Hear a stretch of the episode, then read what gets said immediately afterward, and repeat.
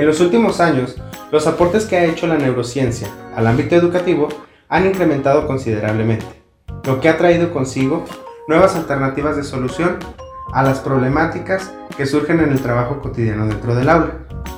Hola, ¿qué tal amigos? Sean todos bienvenidos a este podcast. El día de hoy tenemos a un invitado de lujo, al profesor Pedro Ortiz, estudiante de la maestría en Neurociencias para la Educación, el cual nos hablará un poco sobre neurodidáctica. Hola, ¿qué tal? Muchas gracias por la invitación a tu canal. Gracias a ti, Pedro, y bienvenido. Para empezar, nos gustaría saber a mí y a todos los que nos escuchan qué es la neurodidáctica y de dónde surge. De nueva cuenta te agradezco la invitación a tu canal Ser Docente en el siglo XXI. Para conocer lo que es la neurodidáctica, primero debemos saber, como ya lo mencionaste anteriormente, que la neurociencia ha revolucionado en sobremanera durante los últimos años. Y esto lo ha hecho en distintos ámbitos, tanto en las ciencias de la salud como en las ciencias sociales, en donde podemos encontrar a la pedagogía. La neurodidáctica surgió en 1988, cuando un profesor de apellido Price comenzó a escribir sobre la pedagogía basada en la neurología. Él era un profesor de universidad y tuvo que partir desde el conocimiento en neurobiología para intentar configurar el aprendizaje de la forma que mejor encajara en el desarrollo cerebral.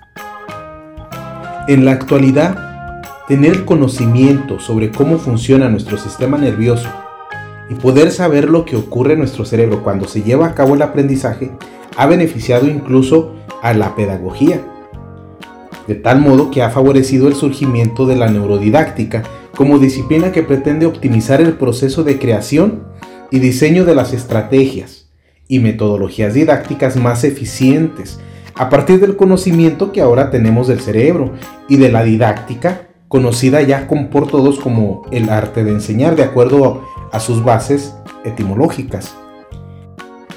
En resumidas cuentas, la neurodidáctica es hacer uso de la ciencia en el arte de enseñar.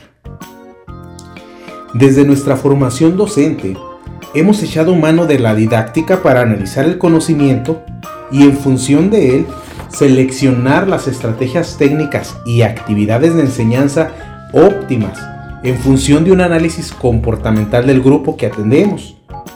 Sin embargo, la neurodidáctica pues realmente va más allá, ya que implica pues conocer el funcionamiento y el desarrollo del sistema nervioso y muy en específico del cerebro, ya que es el órgano pues que nos dirige en todo momento, incluyendo también en el aprendizaje. Excelente información la que nos está presentando en este momento, profesor. Podemos entender entonces que saber cómo se lleva a cabo el neurodesarrollo es uno de los elementos que los docentes deberían considerar al plantear situaciones de aprendizaje. Totalmente. Como docentes debemos ser conscientes que cualquier aprendizaje, el que sea, está íntimamente relacionado con el desarrollo del sistema nervioso, debido a que cualquier habilidad o conducta de una persona dependerán de la estructura y desarrollo de su sistema nervioso, tal como lo menciona Laura Martín Cuarza. Por tanto, pues cualquier experiencia de aprendizaje modificará el sistema nervioso tanto en su organización como en su funcionamiento. Y esto podrá ocurrir a lo largo de toda la vida gracias a lo que conocemos como plasticidad cerebral o neuroplasticidad. Por tanto, pues podemos aprender a cualquier edad. Ahora bien, ¿qué relación existe entonces entre las etapas de desarrollo y el aprendizaje? Primero te quiero compartir algunas de las características que tienen cada una de las etapas del desarrollo del cerebro, de acuerdo a la información emitida por la Revista Iberoamericana de Educación. De acuerdo a esta, la primera etapa es desde los 0 hasta los 3 años. En ella ocurren las conexiones entre neuronas cercanas, es decir, entre la corteza cerebral.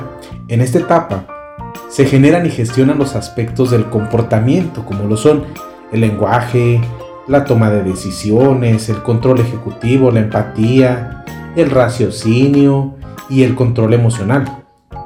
A esta edad, el cerebro se adapta pues prácticamente al ambiente. En la segunda etapa, que es desde los 4 hasta los 11 años, las conexiones neuronales avanzan hasta las amígdalas y el hipocampo. Recordemos que las amígdalas es el centro de operaciones de las emociones, así como el hipocampo pues es de la memoria. Por tanto, es importante que en el jardín de niños y en la escuela primaria se fortalezcan y se inicie a gestionar las emociones y a ejercitar los distintos tipos de memoria. Todo este conocimiento indudablemente favorece el trabajo del docente en su labor diaria, pues les permite, como dice la neurodidáctica, a elegir la mejor estrategia al plantear ambientes de aprendizaje, promoviendo un aprendizaje significativo, duradero, útil y para vivir.